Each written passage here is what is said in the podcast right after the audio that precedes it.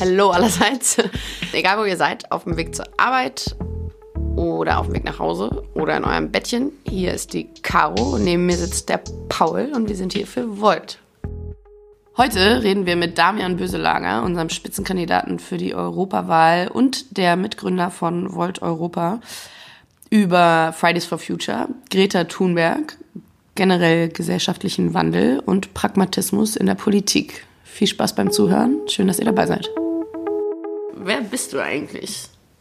Ich bin Damian Böselager, ich bin jetzt 31 Jahre und Elektromechaniker und ähm, bin jetzt Spitzenkandidat von Volt Deutschland und habe es tatsächlich auch irgendwann mal gegründet und dann sind ziemlich viele Leute dazugekommen, so wie ihr beiden zum Beispiel.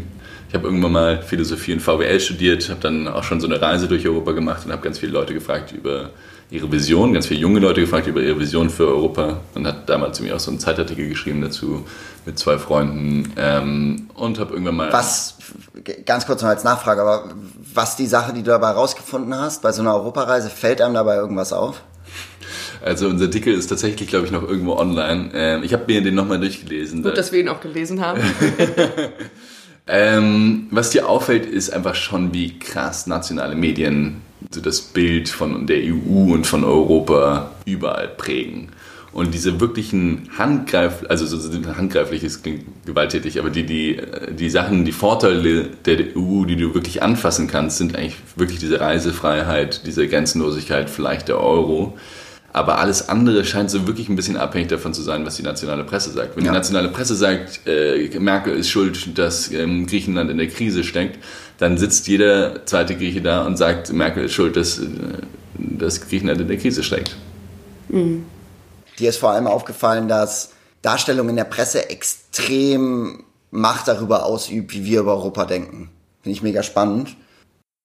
Damian, was hast du heute gelernt? Ja, was habe ich über die letzten zwei Jahre gelernt? Ich glaube, es ist schon krass, wie sich diese Klischees tatsächlich äh, bestätigen. Also das muss man einfach mal so sagen. Ich finde es immer witzig, schon am Anfang zu sehen, als wir noch ganz klein waren, wie zum Beispiel im italienischen Chat einfach Nachricht über Nachricht über Nachricht kam und dann so im deutschen Chat irgendwie so ein kurzes Update so, ja, wir haben fünf Events organisiert so. Und du weißt ja, bei den Italienern ist doch kein einziges organisiert worden.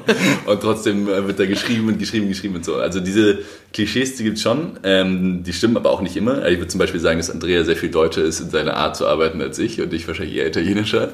Aber das ist schon ganz witzig zu sehen. Ja, das war gerade meine Frage. Glaubt ihr, ihr ähm, seid diesem Klischees treu persönlich oder ihr passt da eher in ein anderes Schema? Naja, also ich glaube, Colomb ist einer der geplantesten Menschen, die ich kenne. Und da, also es sollte ja wahrscheinlich dann eigentlich meine Rolle sein als Deutscher. Ich glaube, ich würde eher so die Italiener-Rolle übernehmen und Andrea ist, glaube ich, einfach ähm, so eine Dampfmaschine. Dampfmaschinen sind wahrscheinlich eher Englisch, gell? Also wenn man sich Dampfmaschine rodert einfach so durch. tut, tut. Ja, danke für die kurze Vorstellung, Damian. Gibt es ein Thema, das dich gerade wirklich beschäftigt? Ja, auf jeden Fall. Also ich habe mir ein bisschen dieses Fridays for Future angeschaut. Ich war da auch schon mal auf einer Demo und ich finde einfach ultra beeindruckend, was da gerade läuft. Also es ist überall auf der Welt jetzt mittlerweile tatsächlich Leute auf die Straße gehen, irgendwie versuchen, da eine Veränderung zu bewirken und einfach zu diesem Thema, was mir auch wichtig ist. Und ich glaube, ein Punkt, warum... Warum ist dir wichtig?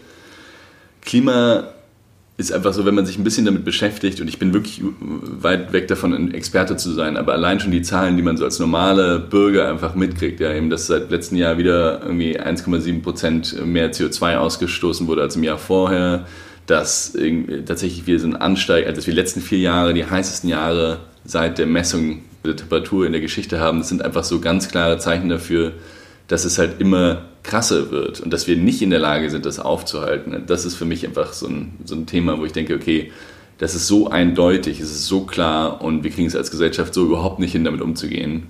Und deswegen finde ich es total beeindruckend, dass da jemand einfach aufsteht und sagt, ich setze mich jetzt auf die Straße. Die hat ja wirklich einfach angefangen, sich alleine auf die Straße zu setzen, auf den Platz zu setzen und zu sagen, ich sitze jetzt hier, bis sich was verändert, weil ich habe keinen Bock mehr, ich, ich äh, sehe das nicht mehr so. Und dann ist es ja super schnell gewachsen. Also sie beschreibt das auch ein bisschen bei diesem Anne Bill-Interview da, wie das einfach äh, passiert ist, dass halt über die nächsten Wochen, keine Ahnung was, äh, Monate dann einfach Millionen Leute dazugekommen sind, überall auf der Welt, jetzt bis Australien und Amerika. Ja. Also es ist echt krass beeindruckend und finde ich richtig cool.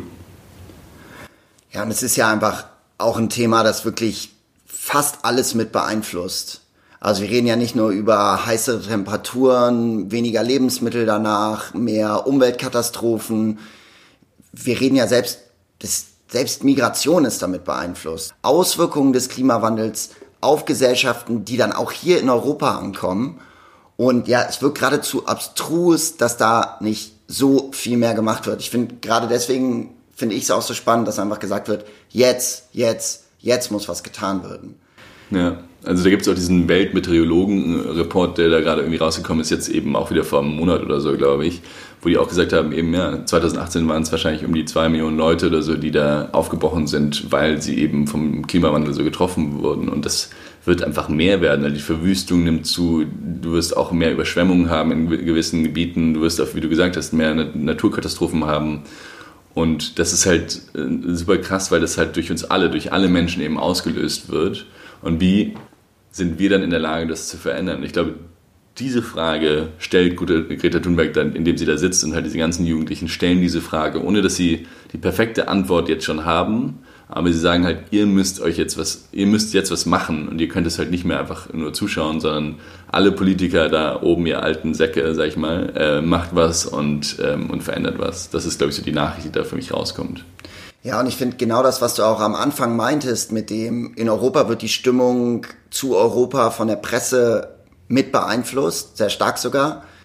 Ich finde, das ist gerade das Coole jetzt auch an Fridays for Future, dass sie es eben schaffen, dass die gesamte Presse darüber schreibt. Also, dass wir eigentlich als gesamte Gesellschaft wieder mehr darüber lernen, wie extrem wichtig der Klimawandel gerade ist und dass das einen massiven Druck eigentlich auf jeden, der irgendwas zu entscheiden hat, in, in, in Deutschland und Europa ausübt.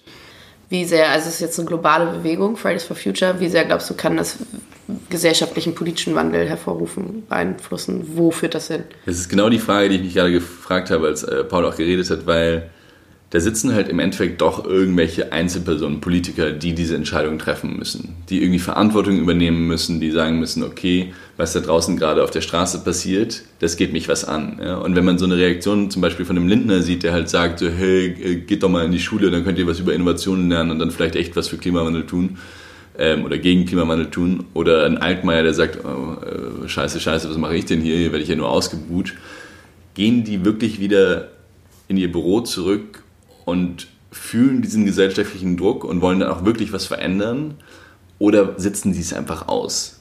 Ja? Mhm. Sitzen diese ganzen Politiker da einfach und denken sich, okay, ja klar, ist Klimawandel irgendwie wichtig, aber rechtfertigen dann auch vor sich selber so ein bisschen, dass sie sagen, naja gut, also äh, es gibt ja auch realpolitische Probleme, wir haben ja auch irgendwie Jobs und so weiter, auf die wir achten müssen, was ja auch stimmt. Da gibt es ja auch krasse Veränderungen, wenn man tatsächlich so eine Klimapolitik äh, richtig durchführen würde gesellschaftliche Veränderungen und, und, und ökonomische Veränderungen.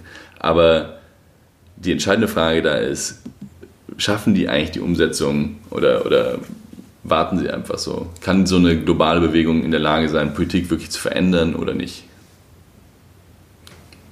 Ich glaube, die wirklich spannende Frage dabei ist, wie kommt so ein Wandel dann wirklich bei der Politik an? Auf der einen Seite machen die sich jetzt vielleicht Gedanken, ob sie dafür ausgebuht werden, aber die Frage ist, schafft es das am Ende auch wirklich ins Parlament? Und wie wissen wir eigentlich, beziehungsweise wie weiß eine normale Bürgerin, ob da jetzt wirklich was getan wird? Also wird jetzt gerade wirklich dieses Klimathema mit höchster Priorität angegangen? Und funktioniert das in der Zukunft? Ich glaube, ich würde jetzt mal so die Parallele ziehen zu dem, warum wir damals Volt gegründet haben, weil das ja für uns genau die Frage war. Wir haben gesagt, okay, wir sehen eben diese krassen Probleme, so wie Klimawandel, aber auch wie mit Migration umgegangen wird und sowieso Zukunft der Arbeit, die Jugendarbeitslosigkeit in Spanien. Das sind alles für uns super wichtige Themen gewesen oder sind es ja auch immer noch. Und wir haben gesagt, okay, wie kriegt man jetzt diese Veränderung hin? Und haben uns dann umgeschaut, haben gesagt, da sitzt Pulse of Europe, ja, das könnte man vergleichen als so ein winziges äh, Fridays for Future, muss man ja leider sagen, die sind ja wirklich viel, viel größer, Fridays for Future. Und die machen diesen gesellschaftlichen Druck, die versuchen eben auf die Straße zu gehen und zu sagen, ohne jetzt politisch aktiv zu werden, hier, wir wollen gerne mehr Europa und wir wollen nicht nur, dass es eben negativ äh, besetzt wird, so. Dass nicht nur negative Bilder auf der Straße sind, sondern dass die Leute auch wissen, da sind Bürger, die sind für Europa. Und die Frage, die wir uns dann, nachdem wir uns das angeschaut haben, gestellt haben, ist natürlich, reicht das? Ja, super cool, aber reicht das, um diese gesellschaftlichen Veränderungen zu bringen?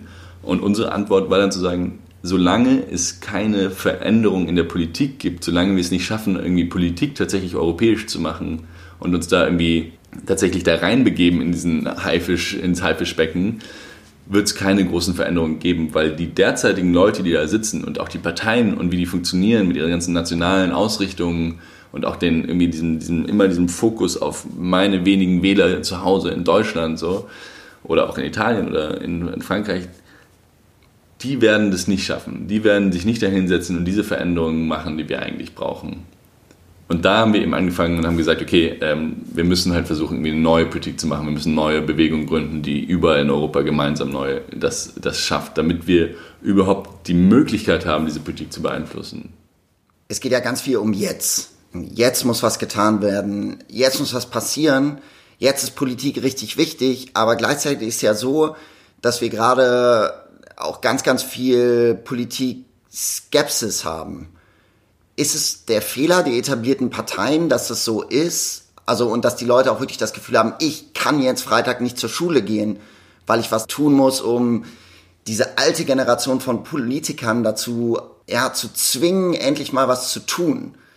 Das ist eine entscheidende Frage, ähm, die man sich ja eigentlich stellen kann, wenn man eben sich gerade Fridays for Future anschaut. Da sagt man, okay, da sind auf der einen Seite endlich diese motivierten, politisch aktiven Jugendlichen, ja, von denen immer alle sagen, die fehlen uns, wo sind, warum ist die Jugend so unpolitisch und so oder apolitisch?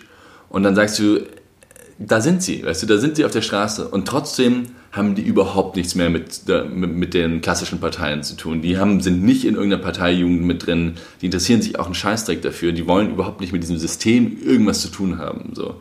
Und da gibt es jetzt verschiedene Erklärungsansätze. Der eine ist zum Beispiel zu sagen, vielleicht haben wir einfach so eine politische Kultur, die darauf ausgerichtet ist, einfach immer so möglichst langsame Veränderungen zu schaffen, ähm, so ein bisschen veraltet, verkrustet, irgendwie aus dem aus dieser Nachkriegszeit rausgekommen, wo es irgendwie immer hieß, okay, bloß nicht zu visionäre Politik, weil die ist gefährlich, wie man ja im Zweiten Weltkrieg gesehen hat und davor, ähm, also lieber irgendwie so verwaltende, langweilige Politik, ähm, bloß keine Stress. Ja? Ich finde, das ist so das Gefühl, was ich aus Nachkriegszeitspolitik irgendwie rausnehme. Und da gibt es ja auch irgendwie dieses Zitat von mhm. Helmut Schmidt, ähm, wo er sagt, so, wer Visionen hat. Äh, ja, wer Visionen hat, muss zum Arzt. Ja, wer Visionen hat, soll zum Arzt gehen. Und das ist, das ist irgendwie so bezeichnend, weil ich glaube, heute sagen wir halt, wir brauchen richtig krasse Visionen, Leute. Wir brauchen ein Ziel, wo wir hinarbeiten, weil wie wir es gerade machen, verkacken wir einfach alle großen Herausforderungen unserer Zeit. So. Also das ist, glaube ich, was, wo ich viel drüber nachgedacht habe, dass ich sage, okay, es ist einfach eine neue Zeit, eine neue Art der Politik gebraucht. Ja, man hat, glaube ich, auch ganz häufig das Gefühl, dass einfach die etablierten Parteien, die haben gar nicht diesen Ausblick nach vorne. Ich könnte dir das jetzt auch eigentlich bei keiner Partei richtig sagen, was ihr Ausblick für die nächsten 30 Jahre ist, das Ziel, auf das man hinarbeiten kann. Weil klar, man muss jetzt was tun, aber man kann ja jetzt nicht alles verändern sofort, sondern man muss über einen längeren Zeitraum machen. Und das heißt, man braucht ein Ziel. Und ich glaube, das ist genau das Problem, das wir eigentlich in fast allen Parteien in ganz Europa haben, dass eben kein Ziel formuliert wird und dass gerade sowas wie Fridays for Future eigentlich dazu dient, dass man sagt, ja, wir brauchen neue Ziele. Und dieses Ziel muss dann im Endeffekt Nachhaltigkeit sein. Das ist eine Sache, die wir ganz genau wissen, dass es Nachhaltigkeit sein muss und es muss CO2-Reduktion sein. Und ich glaube, das Zweite, was man weiß, ist, dass man das eben nur zusammentun kann und dass man da ein zweites Ziel braucht und das heißt eben Vereinigtes Europa. Vereinigtes Europa nicht, weil man das ideologisch will, sondern weil man sagt, die Herausforderungen sind so groß, dass wir sie zusammen lösen müssen. Und ich finde, das ist im Endeffekt der Moment, wo dann so eine Bewegung auch in der Politik ankommt, dass nämlich dann Parteien, so wie wir anfangen zu sagen, wir formulieren diese langfristigen Ziele, die wir mit Geschwindigkeit verfolgen und die allen die Möglichkeit geben, sich auf einen Wandel einzulassen. Und ich glaube, wenn man wirklich Wandel anstreben will, dann braucht man dieses Ziel, bei dem man sagt, kein CO2 mehr und ein vereinigtes Europa. Und das gibt es mit Sicherheit für andere Bereiche auch noch. Aber ich finde, hier sind zwei Bereiche, in denen es ganz, ganz klar ist, dass man das braucht. Okay. Ähm, Paul, du hast gerade wieder von unserer Vision geredet und, und wie wichtig es ist, ein Ziel zu haben. Und ich glaube, da sind wir uns auch alle einig. Ziel, Zweck heiligt aber nicht alle Mittel. Wir sind arbeiten europaweit in allen Ländern, auf allen Ebenen. Wir merken es jetzt schon, wie wir gerade, auch wo wir gerade sehr schnell wachsen, wie sehr können wir uns eigentlich treu bleiben unserem Ziel, wie sehr, wir sind sagen, wir sind auch pragmatisch. Ja. Ja, ist eine, eine saugute Frage. Bevor ich die Zielfrage beantworte oder wie pragmatisch wir sein äh, können, wollte ich nur mal ganz kurz auf das Thema vorher sagen, wir sollten bei diesem Wandelthema nicht vergessen, dass wir tatsächlich eigentlich Wandel in der Gesellschaft alle 25 Jahre mindestens erleben. So, es gibt der Wandel, der kommt die ganze Zeit. Ja, also in Deutschland war jetzt gerade, es ist erst wirklich vor kurzem ja die Mauer gefallen, wenn man so will. Davor ist irgendwie vor kurzem irgendwie die Republik neu entstanden und vor kurzem davor ist war Krieg und noch ein Krieg und die Weimarer Republik und so. Also ich glaube, weil wir irgendwie so aufwachsen und irgendwie denken, es verändert sich nicht so viel in, dem, in der Zeitspanne, die wir kennen, sind wir nicht daran gewöhnt, dass Wandel überhaupt äh, die ganze Zeit eigentlich passiert. Und ich glaube, die Frage ist schon, wie wir diesen Wandel gestalten. Und das bringt wir bemerken es jetzt wahrscheinlich heutzutage sogar noch weniger als früher, weil ja. es eben viel, viel schneller passiert. Ja, vor allem nach einer Generation sieht ja zum Teil auch die Gesellschaft komplett anders aus.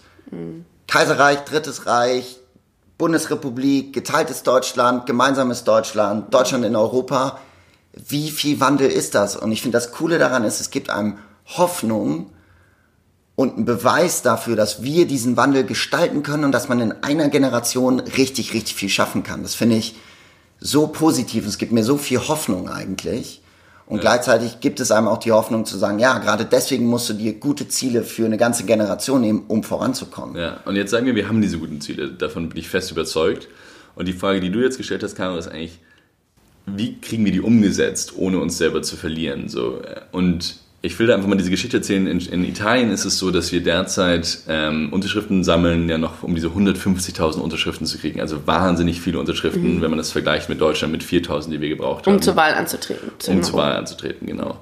Und das wird wahrscheinlich nicht funktionieren, dass wir diese ganzen Unterschriften kriegen. Das kann man jetzt äh, schon relativ offen sagen. Und jetzt gibt es natürlich Überlegungen, sollte man sich mit einer traditionellen Partei zusammentun und dann da mit wählbar sein? Das ist ein relativ normaler Prozess in Italien. Oder sagt man, nee, wir bleiben wie wir sind, eine europäische Partei und, und ähm, wollen uns da auch nicht verwässern. Da gibt es viele Argumente für und, und wider. Ich will da gar nicht drauf eingehen, aber ich glaube, was das zeigt, ist, dass wir jetzt in der Zukunft einfach immer mehr uns damit konfrontieren werden, dass wir halt mit anderen Leuten regieren werden, wenn wir irgendwo regieren werden, sei es auf lokale, regionale, nationale oder europäischer Ebene.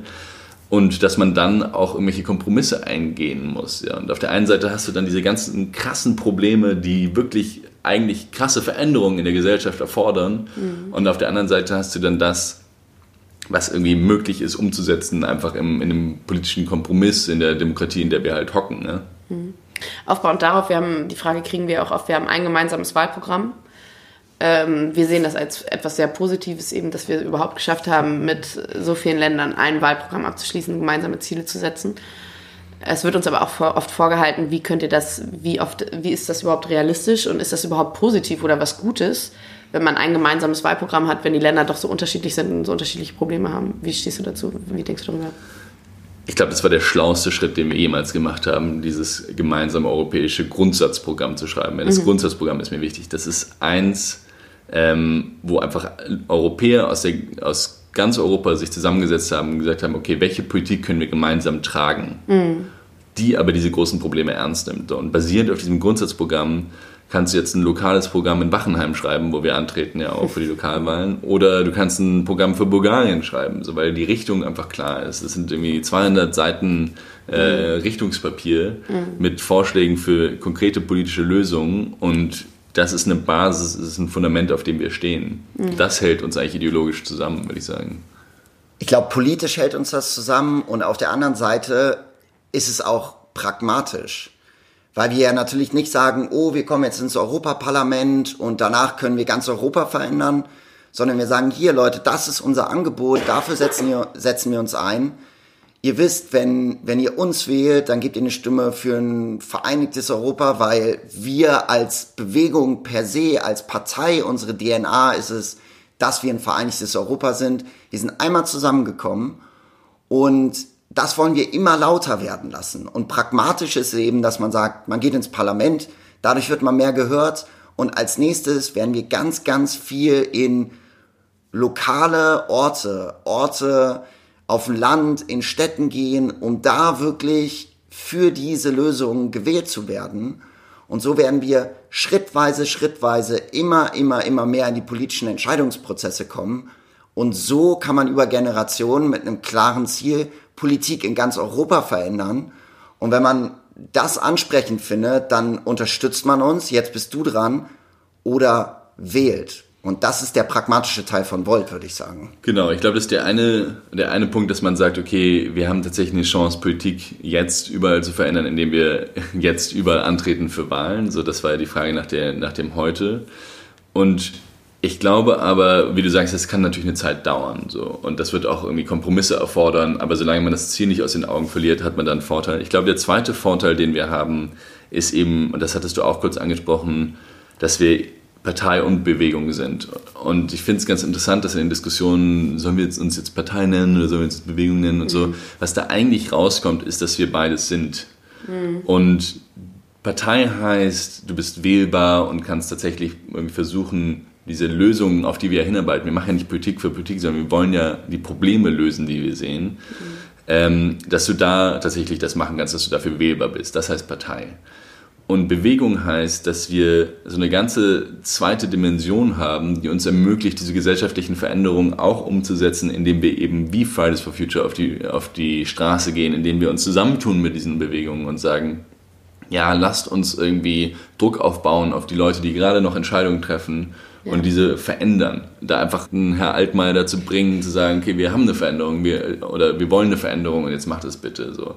Und ich glaube, was super spannend wird für uns, wird zu sehen, sind wir gut in der Lage, diese ganze gebündelte Kraft, die wir haben, weil wir diese ganzen lokal aktiven Leute haben, überall in Europa, von Varna in Bulgarien bis Lissabon oder Porto oder keine Ahnung wo in, in, in Portugal, sind wir in der Lage, das zu bündeln. So.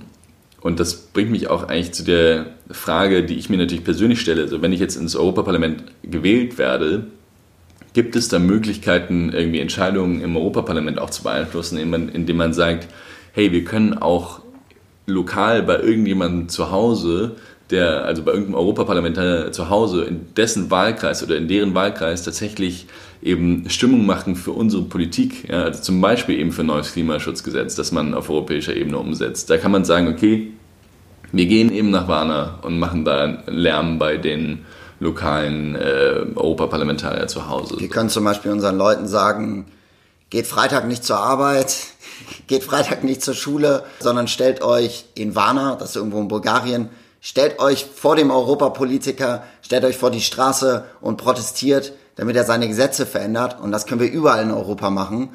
Und das ist eine Stärke. Das ist wirklich eine Stärke von Volt. Ja, ich glaube, es ist eine super spannende Möglichkeit. Wir haben gerade darüber geredet, so bleibt man bei seinem, seinen Prinzipien treu oder wägt man ab und ist pragmatisch? Mhm. Die musst du dir natürlich auch oft stellen. Wie, wie wägst du da ab? Wo gibt es gewisse Standpunkte, wo du sagst, so da halte ich dran fest, da bin ich auch kompromisslos? Oder?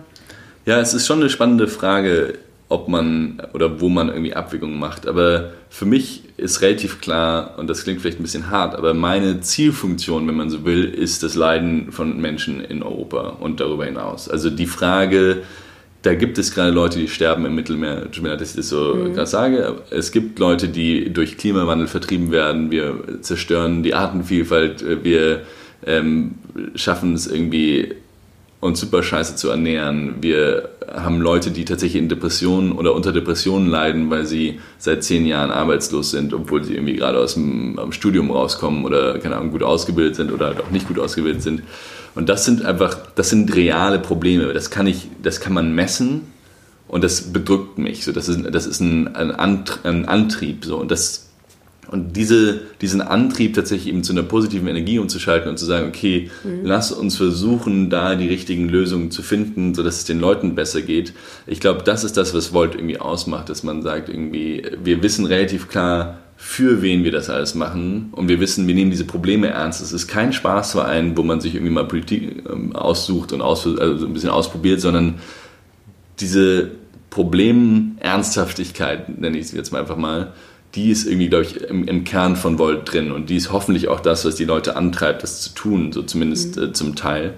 Und ich glaube, das also ist so ein bisschen mein Kompass. Ja? Also mein Kompass ist tatsächlich zu sagen, okay, wie können wir tatsächlich am ehesten diesen Leuten helfen? Und natürlich kann man dann darüber streiten, hilft man jetzt kurzfristig zwei und können dann langfristig 20 nicht helfen oder so. Das sind natürlich Fragen, aber die werden wir, glaube ich, in, in unseren Diskussionen intern auch gut ausarbeiten können. Und dadurch, dass wir das ja auch irgendwie versuchen, faktenbasiert zu machen und gut zu machen, ähm, hilft das, glaube ich. Aber ich glaube, und das bringt mich ein bisschen natürlich zu Pauls Punkt zurück, das Ziel ist relativ klar und uns sind die groben Wege auch klar. Wir sagen, man muss eben über ein gemeinsames Europa versuchen, viele dieser Probleme zu lösen. Und jetzt äh, lasst uns das halt irgendwie machen und dann, ob man dann mit Partei A und B versucht, das irgendwie umzusetzen, es stört nichts am Markenkern von Volt, weil der Markenkern von Volt oder die, die Idee von Volt eben ist, nicht aufzuhören, sondern Gas zu geben, mit Vollgas voranzugehen und irgendwie versuchen, diese Probleme anzugehen.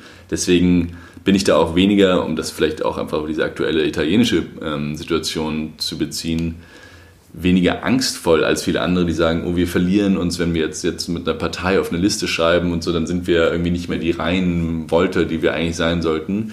Das ist ein valider Punkt. So, ich will das gar nicht äh, wettmachen und im Endeffekt entscheiden dass die italienischen Volte gemeinsam mit den ganzen äh, Länderpräsidenten gemeinsam oder Präsidentinnen, was denn da rauskommen wird.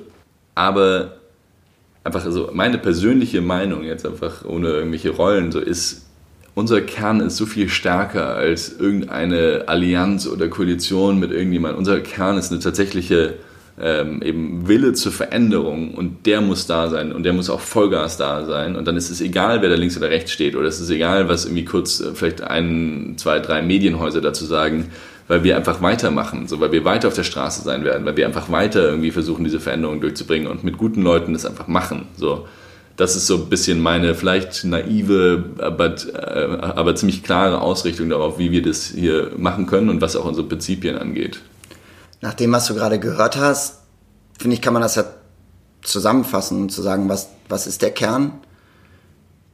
Dass man anderen hilft, sich frei zu entfalten und das gemeinsam tut. Ist das für dich dann der Kern von ja, im Zweifel auch denen, die keine eigene Stimme haben und den Schwächsten der Gesellschaft so, ne? Also so habe ich das jetzt auch. Also du hast Genau, also- fühlst schon eine Verantwortung gegenüber. Also was du gesagt hast, Paul, ist so ein bisschen das Wie. Ja? Also indem man eben versucht, anderen zu helfen, sich zu entfalten und eben das macht. Was ich glaube ich sage ist, für mich steht das auf diesem Willen zur Veränderung und dieser Wille zur Veränderung und auch diese Energie zur Veränderung, Volt steht ja auch für Energie, ja? diese Energie zur Veränderung, die kommt für mich aus den richtigen Problemen, die nicht nur Gelaber sind irgendwie in einem Podcast, Entschuldigung, dass ich das so sage, sondern das sind richtige Probleme, die da draußen existieren. Das sind psychologische Probleme, es sind ökonomische Probleme, es sind soziale Probleme und die sind, und das ist, was ist, das sind auch Klimaprobleme, das sind, das sind unsere, äh, an, ist unser Antrieb, wirklich was zu verändern. Und dann kommt der Wille zur Veränderung daraus und daraus kommt dann die Frage, wie macht man das am besten? Das geht am besten, wie du gesagt hast, indem man vielen Menschen hilft, sich einzubringen, indem man es schafft, eben so, ein, so eine Bewegung zu schaffen, die tatsächlich in der Lage ist, stark ist, gemeinsam ist, ähm, europäisch ist, um das auch wirklich zu können. Nächstes Mal sprechen wir über Thesen, die im Valomaten ähm, jetzt erscheinen zur Europawahl 2019. Ihr kennt hoffentlich alle den Valomaten. Ähm, es ist immer schwierig abzuwägen, klickt man jetzt Ja oder Nein, bleibt man neutral, wie steht man zu dem Thema. Nächste Woche werden wir einzelne Themen für die diesjährige Europawahl und den diesjährigen Valomaten diskutieren und uns darüber streiten und auseinandernehmen und abwägen. Seid wieder dabei. Bis nächste Woche.